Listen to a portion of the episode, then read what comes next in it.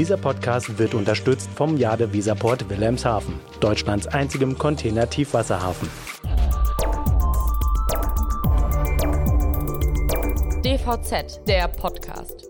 Hallo und herzlich willkommen zu einer neuen Folge des DVZ Podcast. Dass die Logistik in Deutschland ein massives Fachkräfteproblem hat und sich die Lage von Jahr zu Jahr weiter verschärft, ist bekannt. Die Versuche der Branche, dieser Entwicklung entgegenzuwirken, scheinen wenig erfolgreich zu sein. Vor allem den dringend benötigten Nachwuchs zieht es offenbar in andere Wirtschaftsbereiche. Mein Name ist Sven Benür und bei mir zu Gast im Studio ist Sven Eisfeld, Deutschlandchef von Hellmann Worldwide Logistics. Unser Thema heute Azubi-Mangel in der Logistik. Branche ohne Zukunft. Herzlich willkommen, Herr Eisfeld. Schön, dass Sie da sind. Dankeschön für die Einladung, Herr Benür. Sehr gern. Ähm, fangen wir an, Herr Eisfeld. Und zwar vor wenigen Wochen veröffentlichte der Deutsche Industrie- und Handelskammertag einen Bericht, der ziemlich erschreckend war zum Thema Azubis. Und ähm, die Zahlen sagten Folgendes. Zwischen 2018 und 2021 ist die Zahl der Auszubildenden in Transport und Logistik um gut 20 Prozent eingebrochen. Hand aufs Herz, wie alarmiert muss denn die Branche jetzt sein? Ich bin überzeugt davon, dass die Branche gut daran tut, wenn wir es als echtes Alarmsignal verstehen und äh, auch so wahrnehmen.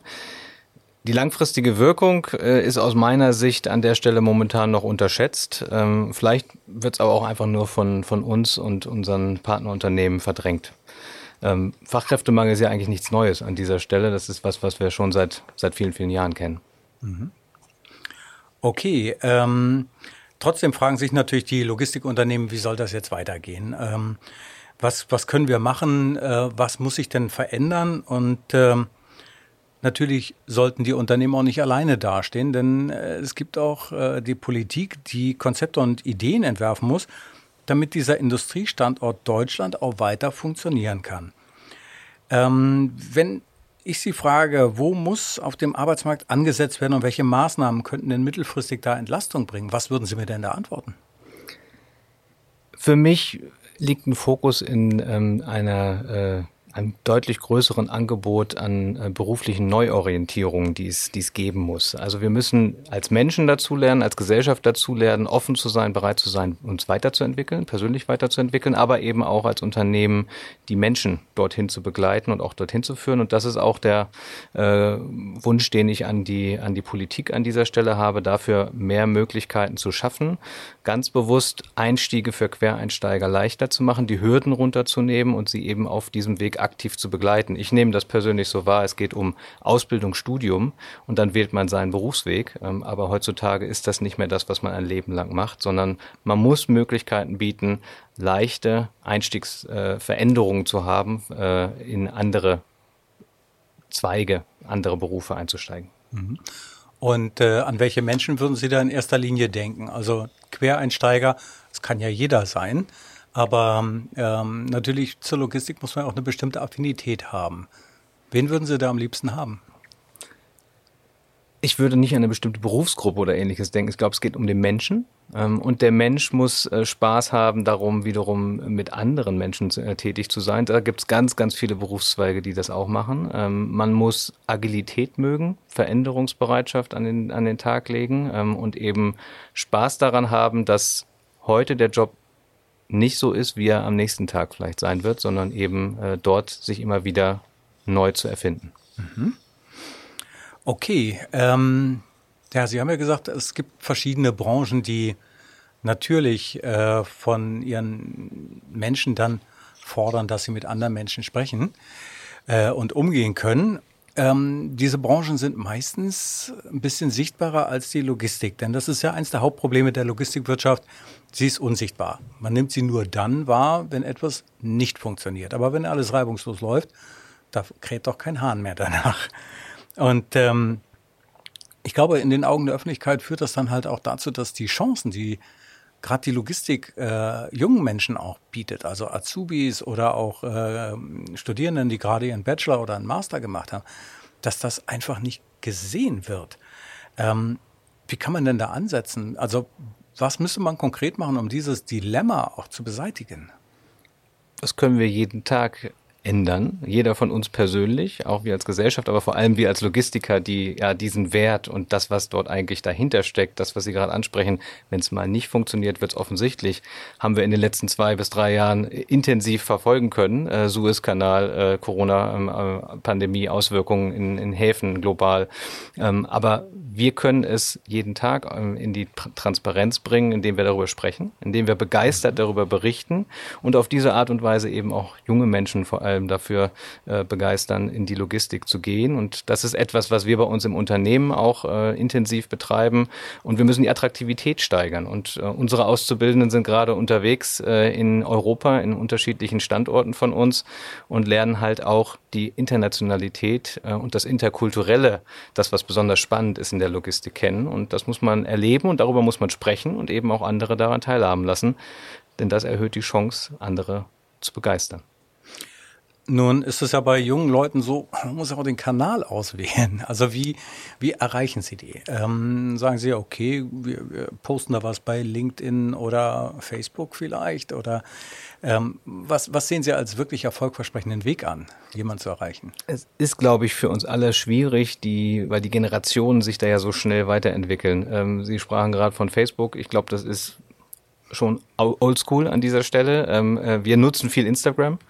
LinkedIn gehört genauso mit dazu als ein wichtiger Kanal, aber wir müssen eben auch genau diese jüngeren Generationen einbeziehen. Und wenn die wiederum ein anderes Medium nutzen, dann müssen wir uns als Unternehmen darauf einstellen und dem öffnen und dürfen nicht verschlossen sein, nicht verbohrt sein, zu sagen, das ist ja nicht das, wie wir das machen, sondern wir machen das vielleicht noch auf einen für uns bekannten klassischeren Wege. Mhm. Also von daher, wir nutzen die jungen Menschen selbst. Instagram ist momentan das intensivste Medium, was von denen genutzt wird und wo sie sie eben auch wie eben schon kurz angedeutet, äh, von ihren Auslandsaufenthalten berichten. Und ja, wir begrüßen auch unsere Auszubildenden, indem wir eben auch äh, ja, Social Media Stars dann einladen zu äh, unseren Starttagen für die Auszubildenden. Das reizt und das gibt auch sehr viel positive Resonanz. Mhm. Klingt auf jeden Fall so, als ob Sie da auf der richtigen Spur wären. Ähm, es gibt natürlich jetzt noch andere Menschen, die durchaus in Frage kämen, äh, wenn es darum geht, Personal für die Logistik zu finden. Also die, die Rede ist natürlich von Arbeitsmigranten. Ähm, wir hatten ja schon eine Welle 2015, jetzt haben wir die nächste Welle. Das sind Menschen, die kommen nach Deutschland und äh, die würden gerne hier arbeiten, aber die Rahmenbedingungen sind ja ziemlich kompliziert gestaltet und es gibt ja kaum Wege, sich dann ähm, auf dem Markt irgendwie auch ähm, darzustellen und, und überhaupt da reinzukommen. D deshalb glaube ich, äh, müsste man schon mal darüber sprechen, dass man eine grundlegende Reform braucht äh, beim, auf dem Arbeitsmarkt bei den Strukturen, um diesen Menschen einen Einstieg zu ermöglichen. Wie sehen Sie das? Vom Grundsatz her gebe ich Ihnen da recht. Ähm, und schlagen aber zwei Herzen in meiner Brust. Ich bin sehr pragmatisch orientiert und ich äh, mag es, wenn man selbst etwas bewegen kann. Und da denke ich bei einer Arbeitsmarktreform darüber nach, kann ich das selbst beeinflussen, bewegen? Passiert das innerhalb der nächsten Monate, der nächsten Jahre? Oder ist das ein sehr langwieriger Prozess? Und da habe ich so meine Zweifel daran. Und deswegen denke ich eher daran, was können wir selbst tun? Ähm, und was hilft einem Migranten, Arbeitsmigranten, der sich zurechtfinden will in der deutschen heute vorhandenen Bürokratie. Und das ist vielleicht, vielleicht sind das Lotsen. Lotsen, die äh, so wie sie Schiffe navigieren, die eben beim Ankommen helfen, die eben äh, in der Bürokratie, die noch vorhanden ist und die in Deutschland, glaube ich, auch nicht gänzlich weg sein wird. Bürokratie bietet ja auch eine gewisse Stabilität und Sicherheit, ähm, ihnen den Weg leichter machen und sie dorthin führen, ähm, wo wir sie brauchen, wo sie wiederum Spaß in neuen beruflichen Tätigkeitsfeldern haben, wo sie hinwollen. Es ist, es blutet einem ja das Herz, wenn man feststellt, eigentlich selbst sucht man nach Kräften und nach motivierten Menschen und es gibt sie dort, aber man findet nicht zueinander. Mhm. Nun haben Sie eine Kollegin ähm, in Osnabrück, die ja sich genau auf diese Gruppe Menschen dann spezialisiert hat und die auch schon Erfolge vorzuweisen hat. Ist das ein Modell für die Zukunft, also im groß angelegten Stil? Ja, wir haben Frau Oelchendiers. Äh, Frau Oelchendiers macht das äh, schon, schon mehrere Jahre bei uns bei Hellmann als Integrationshelferin, macht das hervorragend und äh, sie hat schon über 40 Kolleginnen und Kolleginnen an dieser Stelle geholfen, den Weg zu finden bei uns im Unternehmen, aber auch im Bürokratiedschungel. Und das ist so ein Modell, aber ich würde das Modell auch ausweiten, denn wir sprechen ja über eine demografische Veränderung ähm, und äh, da kann ja jeder helfen. Da können jüngere, aber auch ältere Menschen helfen und ähm, es gibt vielleicht auch Rentner, die mal in unserer Branche gearbeitet haben und die sagen, äh, sie engagieren sich sehr gerne und sie werden auch gebraucht an dieser Stelle ähm, und vielleicht auch noch andere Zweige. Aber da vielleicht noch mal ein bisschen querdenken und sagen, wer, wer kann jemandem helfen, wer kennt sich aus, wer kennt sich in der Sprache aus und in den Wegen, die man in Deutschland eben zum jetzigen Zeitpunkt noch gehen muss. Mhm. Da gibt es natürlich äh, noch eine weitere Restriktion in diesem Zusammenhang. Letztendlich ist ja Logistik ähm, auch eine Branche, wo man doch schon gewisse Qualifiz äh, Qualifikationen braucht, wo man eine bestimmte Ausbildung braucht, wo man bestimmtes Kernwissen auch mitbringen muss. Und äh, das muss ja irgendwo dann auch ausgeglichen werden. Denn nicht jeder, der ähm, willig ist, in der Branche zu arbeiten, bringt ja gleich von Anfang an das Rüstzeug, Rüstzeug mit. Ich rede nicht von der Sprache, sondern tatsächlich von dem äh, Wissen, was man braucht, um eine Aufgabe zu erfüllen. Mhm ist auf dem gewerblichen Bereich genauso wie im kaufmännischen äh, schon recht anspruchsvoll. Wo kann man denn da ähm, ja die besten Ansätze finden, um diese, diese Qualifikationslücken aufzufüllen? Es gibt Fachqualifikationen, die, die notwendig sind, denke ich an Staplerschein. Es gibt äh, ja Regularien, an Gefahrgut, an andere Dinge, an, an Sicherheitsbestimmungen, an Ladungssicherung, äh, wenn man in den physischen Transport tatsächlich jetzt mal denkt. Aber eben auch Qualifikationen für Software, für Technologie, geografisches Know-how.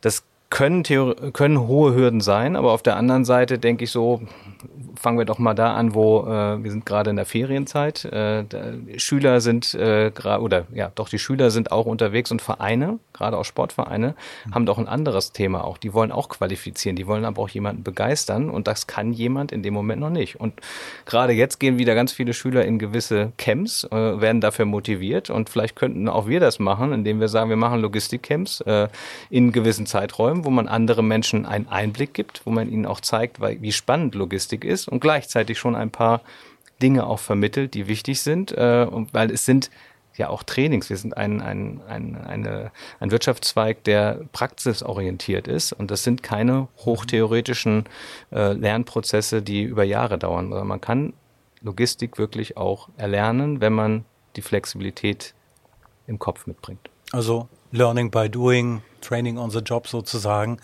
Das äh, ist ein sehr guter Ansatz letztendlich kann man ja auch immer weiter aufbauen und äh, wenn man dann als Mitarbeiter sieht, ich habe die Möglichkeit im Unternehmen da noch etwas draufzusetzen und vielleicht auch noch eine andere Position zu erreichen, dann ist das mit Sicherheit eine ganz spannende ähm, Geschichte. Sicher, sicherlich nicht, wenn ich das noch sagen darf, Herr mhm. Benür. Ähm, es ist nicht so, dass wir jetzt zu den Mitarbeitern jemanden daneben setzen und dann lernt er die Logistik so parallel. Das wäre ja auch eine starke Belastung für denjenigen, der, der beruflich eingespannt ist. Sondern wenn, müssen wir uns als Unternehmen dort was einfallen lassen, parallel aktiv eben, ich bleib bei dem Begriff Camps anzubieten, ähm, um dort reinzukommen, wo mhm. wir, wo wir gezielt auch dafür geschultes Personal haben, die eben gut vermitteln können. Denn auch äh, Menschen zu begeistern ist ja eine Gabe. Ähm, und das macht man nicht so nebenbei, äh, sondern das, das müssen wir schon professionell als Unternehmen betreiben. Aber da glaube ich, da können wir noch Zusatzmeilen gehen, ähm, um das zu ermöglichen. Mhm. Führt natürlich dann auch dazu, man, man hat ja entweder das praktische oder das theoretische. Das theoretische Wissen kann man natürlich ähm, auch in Online-Kursen äh, vermitteln.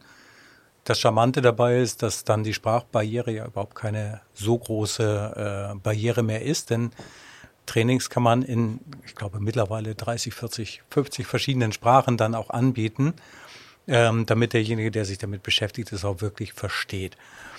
Ähm, da kommen wir zu dem Punkt, der mich wirklich ähm, unglaublich interessiert. Es ist ja so, wir, wir haben ja die Logistik als ausgesprochen internationalen, ausgerichteten Wirtschaftsbereich.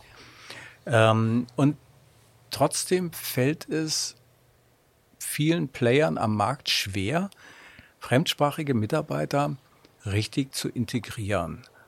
Das ähm, wir haben ja darüber gesprochen, es kann doch nicht so schwierig sein. Ist Deutsch immer noch so, so ein ganz wichtiges ähm, Kriterium, das man erfüllen muss, dass man also mindestens B1, B2 Sprachkenntnisse hat? Um ehrlich zu sein, ja. Also wenn ich auf an heute denke und wenn ich, wenn ich auch darüber nachdenke, wie schauen wir auf, auf Bewerber, dann ist das noch der Status quo.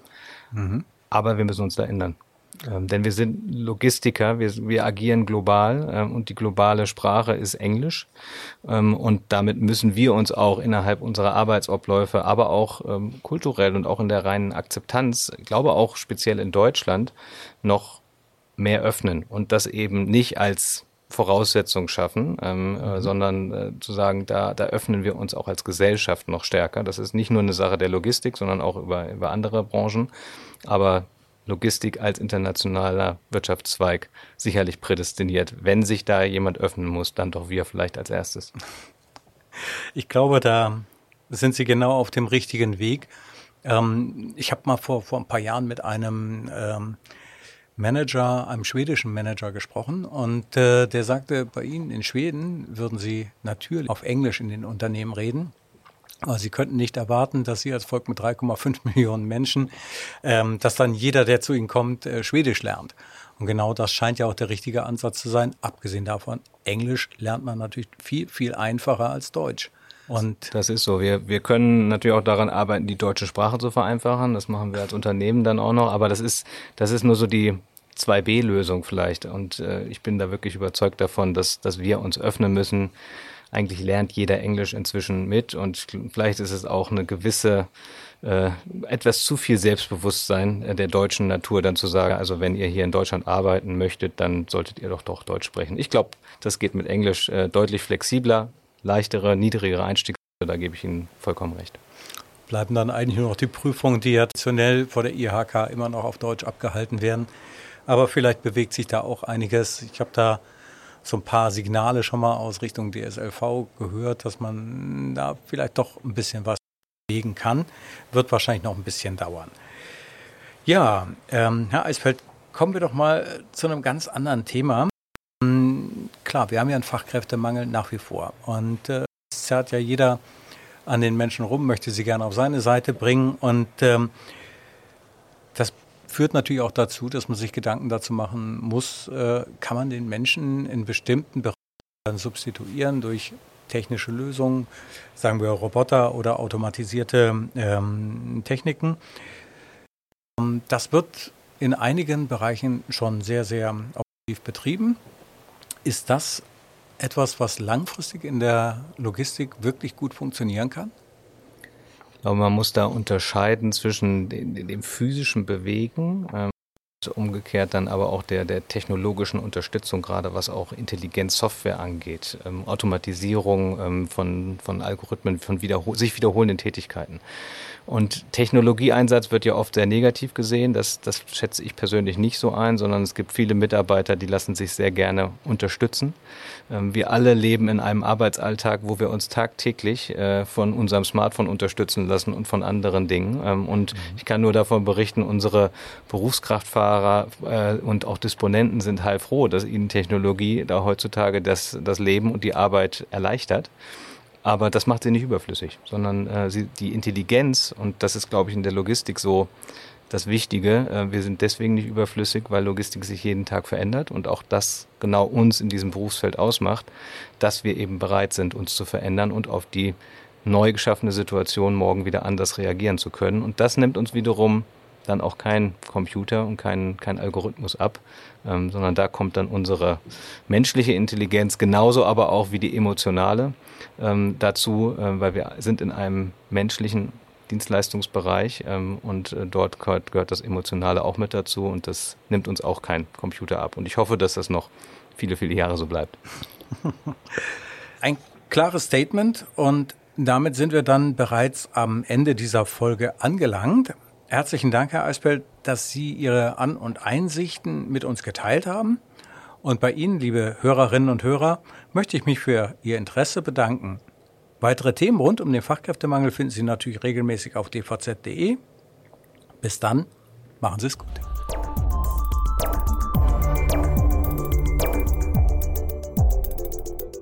Dieser Podcast wurde unterstützt vom Jade Weserport Wilhelmshaven, Deutschlands einzigem Container-Tiefwasserhafen.